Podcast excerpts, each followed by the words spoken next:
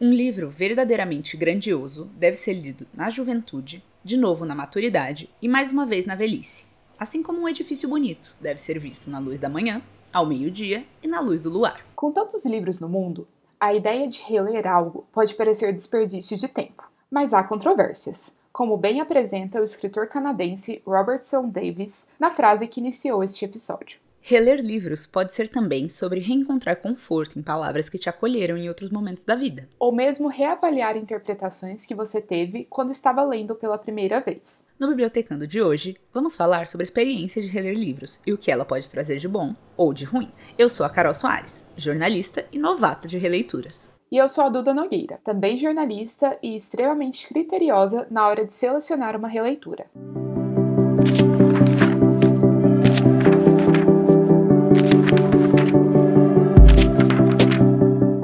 Começar sendo muito direta, com uma pergunta simples. Reler livros, sim ou não? Então.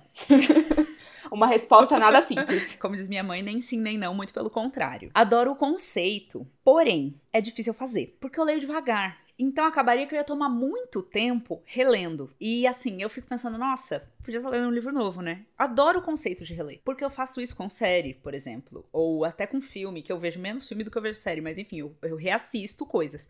Mas reler, como eu, eu leio mais devagar, eu costumo não fazer. Uhum. A minha resposta também não será tão simples. É basicamente sim, mas depende. eu não costumo reler com muita frequência porque a minha pilha de novas leituras está sempre cheia. Então tem sempre vários outros livros que eu quero ler pela primeira vez. E aí eu fico tipo, será que eu vou perder mesmo esse tempo relendo esse negócio que eu já li? Mas, ao mesmo tempo, eu gosto muito de revisitar leituras que eu fiz em outros momentos da vida e que talvez tenham sido importantes naqueles outros momentos, sabe? Então, às vezes, um livro uhum. que eu sinto que eu não estava muito madura na época para entender, uhum. ou mesmo Sim. um livro que, tipo, me marcou muito, sei lá, na adolescência, e aí eu quero revisitar para saber se ainda vai ter aquela magia e tudo mais. Só que eu confesso que pode dar ruim isso daí também. Inclusive, sobre releituras que dão errado, temos o meu curioso caso do. que não é de Benjamin Button, que no caso é meu mesmo. Piadinha tosca, mas o, o meu curioso caso de 100 anos de solidão, né? Que eu já tentei ler várias vezes e até hoje nunca rolou, mas eu vou ler até rolar. Então, assim, essa é uma releitura que, é, que pode ser considerada uma releitura, mais ou menos, porque eu já li um pedaço. Deixa eu só fazer um adendo que todo episódio ou você vai citar Game of Thrones ou 100 anos de solidão. É isso. eu super entendo, inclusive eu considero não sei se eu consideraria uma releitura, mas é uma tentativa muito constante, né? Eu ainda acho, Carol, que vai rolar isso para você. De você conseguir ler 100 anos de solidão. E aí você eu finalmente acho. vai ser uma pessoa completa. Eu acho, sim. eu vou atingir o Nirvana. É isso. Mas vamos voltar pro tópico de releituras de fato, né? Eu acho que a principal vantagem de você reler um livro é relembrar a história. E eu falo isso por quê? Porque eu tenho uma memória de centavos. E aí eu concordo, né? Porque assim, já estabelecemos esse fato que eu leio. Às vezes eu esqueço até que eu li esse livro. então eu penso, nossa, já aconteceu isso na minha vida? Então eu fico, né, pensando isso. Se eu não me engano, ó, nem lembro direito a história para contar, mas vamos lá. Uhum. Se eu não me engano, eu já comecei a ler o mesmo livro mais de uma vez e daí eu reparei durante um tempo, falei, nossa, mas tô tendo um déjà vu aqui, que estranho, né? Acho que história é parecida com alguma outra. E daí chegou um certo ponto que eu falei, nossa, eu já li esse livro. chegou um certo ponto, página 300. não, não lembro a que altura, porque, né, memória de centavos. Então, por isso que é legal reler, porque, né, você relembra essas coisas. Então, tipo, séries muito longas ou coisas assim, é muito legal reler por causa disso. Inclusive, séries, eu deixo para ler quando já tá tudo lançado, porque senão eu vou ter que reler tudo toda vez que lançar um livro novo. E daí demora muito tempo. Nossa, inclusive, sabe How to Get Away with Murder? Aquela série Sim. televisiva, de fato. Cara, toda vez eu esquecia tudo que tinha acontecido na temporada anterior. Então, eu preciso muito rever essa série justamente por causa disso isso.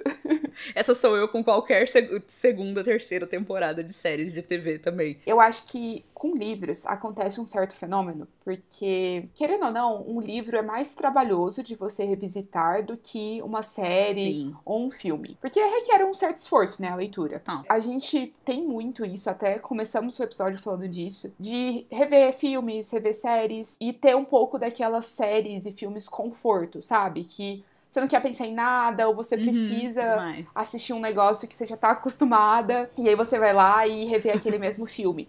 Não, não estou falando Sim. de como perder um homem em 10 dias. Talvez eu tenha visto cinco vezes, mas. Reler livros pode trazer esse conforto também, eu acho, né? Principalmente quando a gente leu num momento da nossa vida. Eu acho muito na, na, adolescência ou na infância, nesses momentos formativos da nossa personalidade, né? Então, muita gente que cresceu com Harry Potter, por exemplo. Essa é uma história que, que é muito conforto para muita gente. Reler Harry Potter pode ser conforto. No meu caso, eu li quando eu já era adulta, então não tenho, não tenho muito isso. Mas talvez tivesse com alguma história do John Green, por exemplo. Uhum.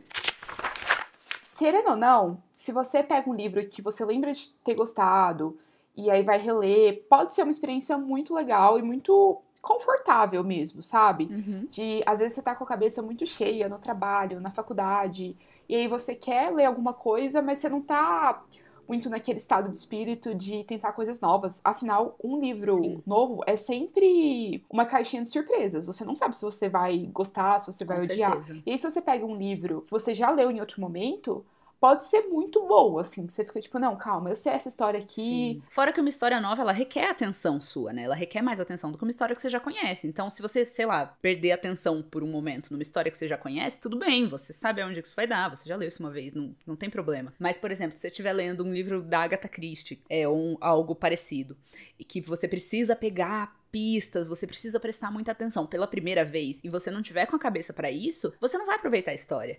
Vai ser cansativo para você. Então, realmente, tem momentos em que a gente quer algo que a gente já conhece, que a gente quer uma coisa mais confortável mesmo. E por isso que reler é legal. E nisso de perceber mais detalhes, essa é uma vantagem bem legal também de reler, né? Porque tem algumas histórias que são muito assim, que tem uns easter eggs, que tem uns foreshadowings ali, inclusive termos em inglês, né? Ambos são pistazinhas que os, os autores dão antes de acontecer alguma coisa, né? Então o easter egg pode ser uma pista que não significa nada, seja só uma cena ou alguma coisa, e um foreshadowing normalmente é uma pista que vai dar em alguma coisa no futuro da história. Então, que você só percebe depois no futuro. Mas é muito legal, por exemplo, em livros de mistério, de fantasia, que tem muito detalhe, que tem muito dessas coisinhas, Sim, né? Em histórias também de suspense ou de investigação. Eu acho muito interessante Sim. depois reler. Nem que você releia só algumas partes, mas porque você vai percebendo, assim.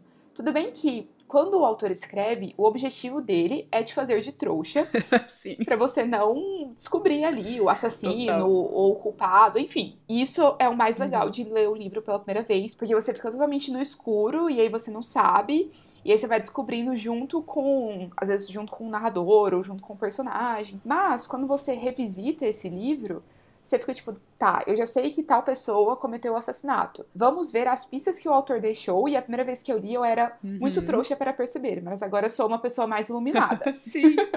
e às vezes não precisa nem ser algo que vá fazer muita diferença na história final, mas pode ser algum detalhe, algum simbolismo que você deixou passar e que talvez faça diferença na construção de mundo, na construção dos personagens e que é legal prestar atenção, né? Que você pega da segunda vez. Sim. Mas uma outra coisa também que eu acho que pode ser legal de reler é você poder ler no idioma original, se você falar essa língua, né? Então, você tem essa oportunidade, né? Você pode ler no idioma que foi escrito e ter uma nova experiência com aquela história. Sim, a gente já fez um episódio sobre ler em inglês. E aí eu vou juntar com outro episódio que a gente fez sobre o John Green. Estou cheia de referências hoje. Mas o Quem é Você Alaska eu li duas vezes. E aí a primeira eu li em português mesmo, naquela febre de comprar todos os livros do John Green que existiam. Grandes momentos. e aí eu li e me apaixonei. E aí depois uma amiga tinha a versão em inglês e eu resolvi reler. E foi muito legal, assim, eu lembro a experiência na época, porque eu nem era acostumada muito a ler em inglês. E aí eu peguei um livro que eu já sabia a história, que eu já sabia que eu gostava, reli, e foi muito legal, sabe? Porque eu peguei um pouco mais das piadas internas, das referências específicas ali, que a gente já comentou no episódio de ler em inglês, que muitas vezes quando tem essa tradução, nem sempre a tradução consegue transmitir todas essas coisas mais sutis, assim. Então, essas piadinhas, Sim. essas referências, às vezes, culturais, a própria cultura do país em que o livro se passa, então, no caso, referências à cultura norte-americana. E assim, obviamente o papel da tradução também não é transmitir 100%, uhum. até porque é impossível. Sim. Mas quando você relê um livro no idioma original, fica muito mais fácil de perceber essas sutilezas, assim, sabe? Também é uma ótima forma de você treinar, né, o idioma. Mas agora vamos fazer advogado do diabo. Quais são as desvantagens de reler um livro? Porque temos. Temos. Eu gosto que até o meio desse episódio a gente tava, tipo, releia livros, é super legal. E agora a gente vai estar, tá, tipo, nunca releia um livro na sua vida. Mas enfim, vamos lá. Eu vou apresentar a primeira desvantagem, que talvez seja a maior delas. Eita, prometeu, hein? Tem que, tem que entregar. vou entregar. Basicamente, quando você faz uma releitura, você pode perceber que o livro ficou meio datado e aí você pode perceber também que o livro e o, o jeito que o autor escreveu e os personagens eram extremamente problemáticos. Nossa, ai dor. Muita dor. E quando eu falo problemáticos, você pode ver piadas meio racistas, piada meio, uhum. piadas meio homofóbicas. E isso não é nada legal. Exatamente, porque como eu falei, né, às vezes você leu quando você era criança, quando você era adolescente, e você não tinha esse filtro, né, esse olhar crítico que você tem quando você é adulto. Esperamos que você tenha ou você crie, enfim, quando você é adulto. Então, você destruir essa magia que você tinha, todo esse, esse brilho no olhar, é triste, é bem triste. Sim, e aí eu tenho um adendo sobre esse tópico, porque assim, eu acho que também não é uma atitude muito saudável a gente ficar fazendo anacronismos. Então, ficar lendo ah, ou revendo ali um, um, uma série, um filme, sempre pensando, tipo, na visão de hoje em dia. Porque a gente também tem que considerar, Sim. sei lá, às vezes o livro foi escrito nos anos 2000, nos anos 90, que existia, assim, uma visão diferente de mundo. E eu acho que é um pouco Sim. injusto com o escritor e com produções culturais no geral, a gente ficar querendo sempre comparar. Mas, ao mesmo tempo, a gente também não pode ser totalmente cegas. Uhum. Não podemos passar esse pano. Então, assim, tem coisas é. que eu sei que eu vou achar problemáticas, então eu prefiro deixar ali no passado. Tem livros, séries, filmes que eu faço muita questão de nunca revisitar, porque eu tenho que manter essa magia ali no momento em que ela uhum. foi criada. Mas quando a gente relê e vê alguma coisa nesse sentido, eu acho que também é um exercício consciente que a gente tem que fazer de analisar, calma, isso daqui foi escrito em outro momento. Óbvio que tem coisas que Sim. não importa o momento em que foram escritas, que realmente era, tipo, muito problemático. tipo, porque eu gostei disso. Eu acho bom é. ter esse filtro também, sabe? Sim. Eu acho que a gente não pode ler, assistir, ouvir, enfim, tudo com a mente esperando que seja temporal porque pouquíssimas coisas são, uhum. né? Não tem como o autor ver o futuro. Ele é um fruto da sociedade em que ele vive. Sim. Claro que ele pode ser pior até do que a sociedade que ele vive, acontece. Mas é importante a gente ter, ter esse olhar crítico também, né? Por isso que quando no ensino médio, por exemplo, a gente tem aula de literatura, a gente tem uma contextualização histórica. Não é só tipo, ah, vamos ler o livro e acabou. Uhum. Porque justamente isso acontece pra caramba. Sim. Muitas vezes a obra não perde a importância, sabe? O autor continua sendo importante historicamente, Sim. por mais que ele seja uma pessoa ruim. Sim, e eu, nisso eu tenho dois comentários para fazer. Um é uma referência a outro episódio nosso. Hum. Mas quando a gente fez o episódio sobre adaptações literárias com a Bruna Nóbrega, ela falou do livro, das, da série de livros, né? O Verão que Mudou Minha Vida que recentemente virou série na Prime Video da Amazon. E aí ela falou que quando ela leu, ela achou muitas coisas problemáticas ali, mas que quando ela viu a série, ela conseguiu perceber que eles alteraram umas coisas, atualizaram mesmo, para ficar coerente com uma série que saiu né, em 2022. Sim. E os livros, se eu não me engano, são ali do começo dos anos 2010, talvez 2008, 2009. E aí o meu segundo comentário também é sobre uma adaptação, que é a de Mulherzinhas, né, Little Women, uhum. porque eu vi o filme antes de ler o livro. E aí o, o livro, ele foi escrito em 1850, mais ou menos. Então, assim, era outro contexto para as mulheres e a escritora, né, uma mulher. E aí o final do livro, ele é muito diferente do que fizeram no filme. E aí uma coisa que eu li quando enfim, estava pesquisando bastante sobre Mulherzinhas, é que a autora, na época, foi meio que obrigada, entre aspas, a colocar um final mais assim, porque era um final mais socialmente adequado e. Eita! Sim, ele conversava mais com as normas sociais da época. Uhum. E aí, obviamente, eu gosto muito mais do final do filme, até porque eu gosto mais do filme do que do livro. Polêmica. É, eles fazem outra coisa totalmente diferente, uhum. sabe? E eu acho que a aceitação desse final no contexto atual é, tipo, muito maior do que se tivessem mantido o final do livro mesmo, sabe? Uhum, sei. Porque se tivessem mantido o final do livro, seria tipo, nossa, isso foi meio conservador da sua parte. sei. É, eu quero fazer uma referência também a esse episódio que a gente fez com a Bru.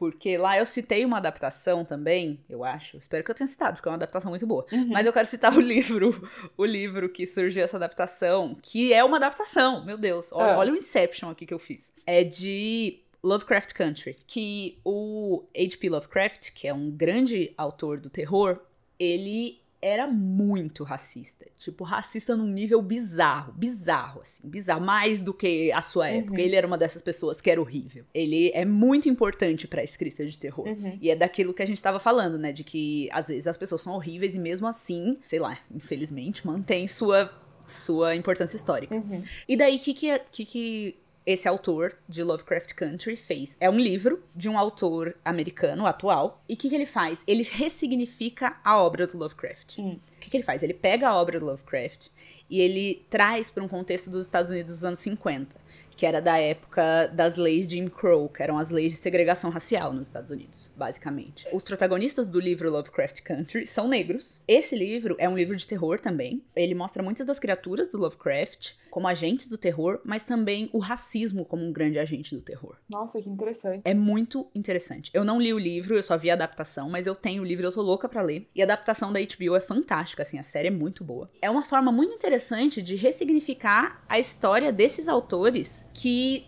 não são pessoas bacanas, mas que mesmo assim as histórias deles têm relevância cultural, assim. Eu sinto que isso é como uma reparação histórica, sabe? Sim. Então, nesse ponto, eu acho que adaptações é, literárias, seja em série ou em filme, conseguem trazer um pouco de é, igual eu falei, reparação histórica mesmo, uhum, sabe? Sim. A outra coisa que eu ia falar que eu lembrei é que, às vezes também, as coisas envelhecem mal muito rápido, né? Hum, quero nomes. E daí agora eu vou fazer uma comparação que vai me fazer ser cancelada. Eu fui reassistir How I Met Your Mother. E How I Met Your Mother é dos anos 2000 ali, né? Uhum. Anos 2000 e alguma coisa. E é tão incrivelmente problemático. Tem episódios inteiros que são problemáticos, assim. Então, assim, eles ofendem tantas minorias ao mesmo tempo, às vezes, uhum. que é bizarro. Mas, enfim, voltando aos livros em si. Sim. Eu acho que pode acontecer de mesmo livro. Às vezes ele não ficou datado nesse sentido de ficar problemático e tudo mais. Uhum. Mas você pode reler e não gostar tanto quanto você gostou da primeira vez. Aconteceu isso comigo quando eu fui reler o Bad Feminist da Roxane Gay. Uhum. Eu não sei exatamente qual que é o, hum. o título em português, mas é algo como, tipo, Feminista Ruim, Má Feminista, que é um livro de hum. ensaios da Roxane Gay. Inclusive, gosto muito dela, uma escritora americana. E eu lembro que a primeira vez que eu li, acho que deve ter sido em 2017, 2018, eu achei, assim, muito legal e foi o primeiro livro de ensaios feministas que eu li. Para falar a verdade, o único até, até hoje. É, porque é uma categoria bem específica. É bem específico, né? e assim, são ensaios, mas tipo, não são ensaios extremamente acadêmicos.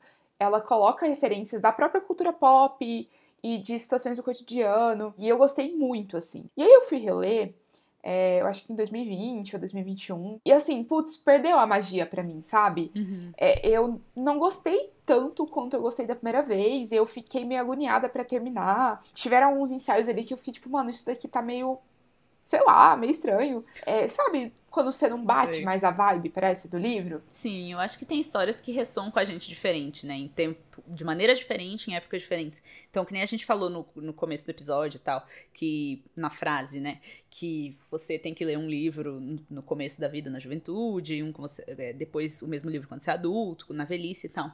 E às vezes não funciona. Às vezes uhum. a história funciona melhor para quando você é jovem, você se identifica melhor. E tá tudo bem, não significa que o livro é ruim. Significa que você se identificou uhum. mais naquela época, por, sei lá, N motivos. Eu ainda não encontrei um livro que eu tenha gostado, assim, a ponto de, tipo, ter relido uhum. e ainda ele ressoar da mesma forma comigo, sabe? Uhum, sei.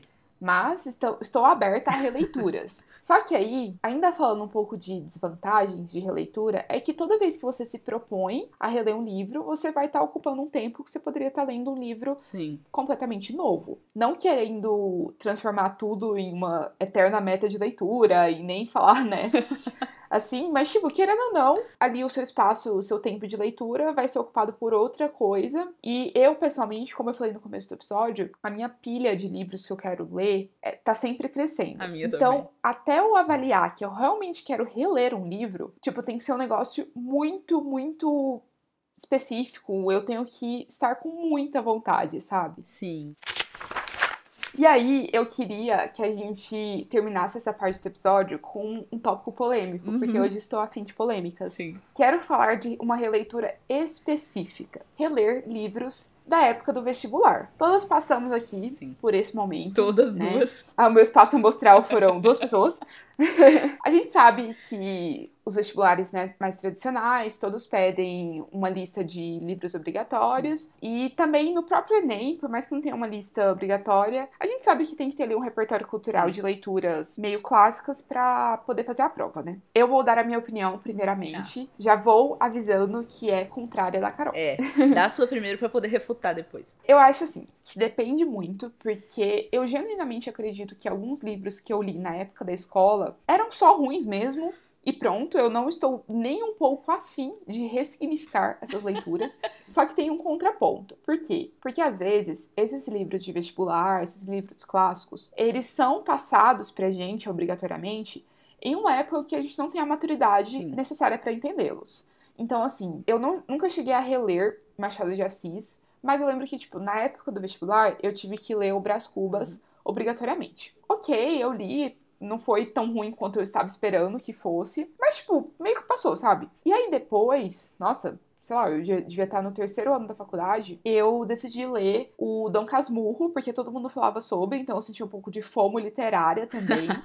e aí eu fui, né, de fato ler e eu fiquei tipo, cara, Machado de Assis é absolutamente genial. É isso. Tipo, mas eu também li Sagarana na época do, do vestibular. Eu odeio esse livro com todas as minhas forças. E na minha cabeça ele é só um livro absolutamente péssimo e eu nunca pretendo reler. Não! Eu não vou permitir que, vo- que você critique Guimarães Rosa em minha presença. Primeira Arracha. coisa. Ah, Se Machado de Assis fosse vivo, eu queria casar com Machado de Assis. Eu sou Machader demais. Eu li dois livros, mas eu sou Machader. Quando eu li no, no colegial, eu já amei, assim. É, eu li Dom Casmurro primeiro. E eu não lembro se foi porque tava pra ler ou se foi porque eu quis. uhum, Mas eu lembro que eu li primeiro e eu só falei, isso é muito genial. uhum. E daí depois eu, eu li Brás Cubas, tive a mesma reação. E eu- claro que eu não peguei todas as referências, porque, né? Até porque tinha muitas referências à Bíblia, por exemplo. E eu não tinha lido a Bíblia. E eu lembro que, desde então, é uma meta minha ler a Bíblia como se fosse um livro mesmo. Tipo, não, não religiosamente. Ler a Bíblia, tipo, vou sentar e ler a Bíblia. Porque eu quero entender Brás Cubas. Agora, eu sou muito a favor de reler as leituras obrigatórias do vestibular. Justamente por isso que eu acho que a nossa educação, em muitos sentidos, ela é muito voltada a vestibular. E não necessariamente a aprender as coisas Uhum. e a absorver o conhecimento real. Mas por conta disso, a gente acaba levando as leituras obrigatórias como obrigatórias, como, os próprios, como o próprio nome diz. E acaba virando um peso. Então você lê meio com uma vontade, tipo, ah, eu não quero ler isso aqui, eu nem tô entendendo o que, que esse cara tá falando, Uhum. sabe? Eu não, não sei o que, que é Rua Glória. Por quê? Nu- Nunca fui no Rio de Janeiro. O que, que é Rua Glória? O que, que, que, é isso? E você meio que, tipo, também não faz muito um esforço pra entender, porque é chato. Uhum. Quando você é um adolescente, você acha chato, você quer ler Crepúsculo. Você não quer ler Machado de Assis. No geral, assim, o adolescente médio. Então, eu sou muito a favor de, de reler e ressignificar. Claro que você não vai gostar de tudo, porque tem livro que não vai ressoar com você. Então, se eu for reler Histórias na Minha Terra, eu tenho certeza que eu vou odiar do meu jeito. Não é Histórias na Minha Terra, Viagem na Minha Terra. Tanto que eu nem lembro o nome. Da mesma forma que às vezes estabelecer uma meta de leitura muito absurda pode fazer com que você sinta ansiedade, sinta um peso na hora de com ler, certeza. Eu acho que essa questão do vestibular é a mesma coisa. Talvez vários dos livros que eu li na época da escola e que tinham essa questão de, ai, vai ter uma prova sobre isso, teriam sido melhor aproveitados, não só por mim, mas por vários estudantes aí ao redor do Brasil, se a gente tivesse lido mais maduros ou então em outro contexto, sabe? Uhum. Tipo, num, sei lá, num clube do livro. Sim. E não naquela coisa de ler esse livro ou você não será aprovado. O index de hoje não poderia ter outro tema que não releituras. E aí a gente vai começar falando de um livro que a gente gostou de reler. No caso, o livro que a gente mais gostou de reler. Já vou dar um spoiler que temos uma resposta um pouco não ortodoxa nesse índice, mas vamos lá. Recentemente, eu reli o livro Primeiro Eu Tive Que Morrer, da Lorena Portela. É um livro que eu acho que já citei em outro episódio aqui do Bibliotecando, mas é um dos meus livros favoritos da vida e ele se passa em Jericoacoara, no Ceará. E eu estava em Jericoacoara Nossa, quando eu chiquérrimo. fui reler. Então, assim, pra mim, foi uma experiência quase etérea. Não estou zoando. Eu quis ir pra Jericoacoara por causa desse livro. E aí, o que, que eu fiz? Em- eu fui em dezembro de 2022. E aí, em outubro, eu tava passeando numa livraria. E eu vi que o livro tinha sido lançado pela editora Planeta. Porque a primeira vez que a autora publicou, ela fez a publicação independente. E eu tinha lido, tipo, comprado no Kindle e tudo mais. E aí, eu vi que ela tinha lançado pela Planeta. E eu falei, cara, eu vou comprar esse livro físico, porque a capa é linda, porque é um livro que é muito importante pra mim. E aí eu comprei em outubro e eu falei, eu vou guardar esse livro pra eu reler em Jericoacoara. E aí, de fato, é um livro muito curtinho, tipo, são, sei lá, 130 páginas. Então foi bem factível também reler no tempo que eu tava lá. Cara, foi uma vibe muito, muito diferente, sabe? Incrível. Porque eu já conhecia a história, a história já tinha ressoado dentro de mim, eu já tinha muito apego com vários momentos ali, com vários acontecimentos da história. E aí reler isso, tipo, estando em Jeri, e às vezes no livro citava algumas, alguns momentos em Je- em Jericoacoara, ou alguns lugares que eu ficava tipo, caraca, eu estive lá hoje, ou nossa, eu passei por ali, ou tipo, eu senti exatamente o que a- essa personagem tá descrevendo aqui, sei lá, nesse pôr do sol em Jeri. Uhum. E aí, nossa, foi assim, absolutamente maravilhoso. Eu acho que se um dia eu voltar pra Jericoacoara, eu vou novamente reler esse livro de Jericoacoara. Tá, então, a minha resposta, que é a anortodoxa pra variar, é que eu acho que eu nunca reli um livro na vida. Se eu reli um livro, foi O Pequeno Príncipe. Não lembra se releu. É possível que eu tenha relido O Pequeno Príncipe, porque eu acho que a primeira vez que eu li eu tinha, sei lá, sete anos. E eu lembro de ler maior, porque eu lembro de saber a história. Então eu acho que eu reli O Pequeno Príncipe, mas não tenho certeza. Então a minha resposta só pode ser O Pequeno O Príncipe. que você mais gostou, o que eu acho que eu reli. Exatamente. Mas então, Carol, então fale pra gente um livro que você quer reler. Se eu vou reler, eu não prometo, mas eu posso falar. Inclusive, tenho planos pra isso. Primeiro, eu quero reler as Crônicas de Gelo e Fogo. Que daí eu não vou falar um livro só, eu falo cinco, né? Gigantescos. E eu vou reler pelo simples motivo de que eu já não lembro de muita coisa. E quando lançar o sexto livro, que vem aí, sabe-se lá quando, mas quando vier aí, eu não vou lembrar. Mas, fala você antes de eu falar meu segundo, porque eu queria falar um segundo. Então, na verdade, eu confesso que eu não pensei tanto assim em todos os livros que eu já li pra definir os que eu quero reler. Mas tem um que há boatos que vai virar filme. Agora eu não sei se são boatos ou se foi confirmado, que é o Evelyn Hugo, né? Os Sete Maridos de Evelyn Hum. Hugo, da Taylor. Jenkins Reid, porque assim, quando eu li esse livro, eu não sabia que ele era uma coisa no mundo, assim, do tipo, É isso? Deixa eu explicar melhor essa expressão. É que, na verdade, esse livro, ele é muito famoso entre pessoas ali, adolescentes e pessoas entre os 20 anos, né? Deixa eu fazer minha bolha aqui. Sim. E ele é muito famosinho também no TikTok. E, assim, as pessoas são muito obcecadas nesse livro. Ficam falando quais atrizes eles gostariam que representassem as personagens e tudo mais. É um livro muito, muito, muito bom. Mas Sabe quando você lê e você fica tipo, nossa, esse livro é bom, mas você não sabe que ele é tão assim, sabe, tão comentado. E aí, hoje em dia, sei lá, eu vejo montagenzinhas no TikTok, ou vejo pessoas falando sobre ele, falando sobre acontecimentos do livro, e eu fico tipo, eita, eu acho que eu não lembro muito bem disso daqui. É, e, e, assim, novamente, estou culpando minha memória ruim. Aham. É, eu nem li esse livro há tanto tempo assim, tá? Foi tipo 2020. Mas sei lá, eu, eu gostaria de reler também porque eu li ele pela primeira vez em português. E é um livro originalmente em inglês. Então, assim, quando eu for reler, e aí provavelmente eu quero reler quando o filme estiver perto de lançar, Uhum. é, aí eu vou reler em inglês também, pra, como eu falei. Pegar essas sutilezas, essas piadas internas, e porque eu gosto muito de, de ler no idioma original. Mas o segundo livro que eu queria citar tem a ver com ler no idioma original também. Uhum. que eu queria ler A Culpa é das Estrelas em inglês. E eu já tenho ele em inglês, porque e ele é tipo um, sei lá, um dos meus livros favoritos da vida, só que eu li quando eu era, né, adolescente, acho. Eu não sei que com que idade da vida que a adolescência vai. Faz um tempo, né? E eu já comecei a ler inglês algumas vezes. Só que eu nunca realmente falei, não, vou ler esse livro agora. Uhum. E eu queria fazer isso. E esse ano eu fiz a meta, né? De ler pelo menos um livro em inglês. Quem sabe vai ser ele. Eu posso só fazer um comentário muito específico sobre a Culpa das Estrelas, que eu não fiz no, no episódio do John Green, Faça. mas que tem a ver um pouco com isso da tradução Uhum. e de, enfim. O título em inglês, né, pra quem não sabe, é The Fault in Our Stars. Sim. O que na tradução literal seria algo como a culpa nas nossas estrelas. Sim. Só que eu também confesso que a culpa nas nossas estrelas ficaria um livro, um título meio estranho, Uhum. né? Sim. Então eles colocaram a culpa das estrelas. Sim. Mas eu sinto que o Nossas Estrelas, ele é tão melhor no sentido de que, tipo, parece uma questão assim, meio destino e meio. Todo o fato ali de os dois terem tido câncer.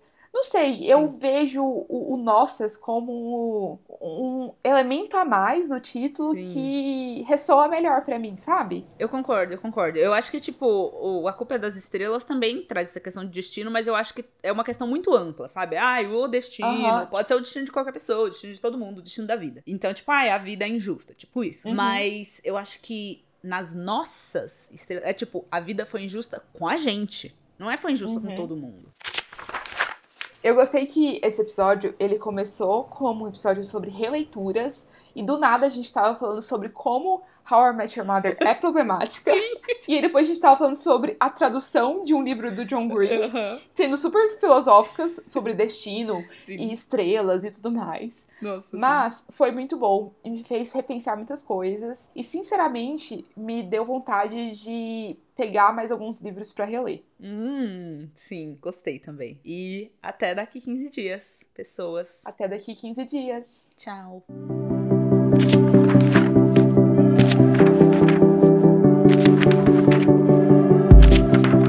Este podcast foi criado, roteirizado e apresentado por Maria Eduarda Nogueira e Maria Carolina Soares. A arte de capa foi feita pela Maria Eduarda Nogueira e a edição pela Carolina Romano. Se você tiver alguma sugestão de pauta, dúvida, elogio ou crítica, é só enviar para podcastbibliotecando@gmail.com. Eu vou repetir: podcastbibliotecando@gmail.com. E se você se interessou por algum dos livros que a gente mencionou nesse episódio, a gente vai deixar todos os links aqui na descrição. E se você comprar pelo nosso link, você ajuda o Bibliotecando.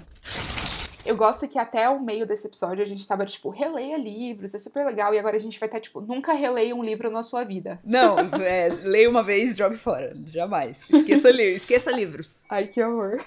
Não jogue fora, doe seus livros. Obrigada pela explicação, Carol. É. A gente tá sendo muito inclusiva, porque, porque a gente usa vários Só- termos em inglês.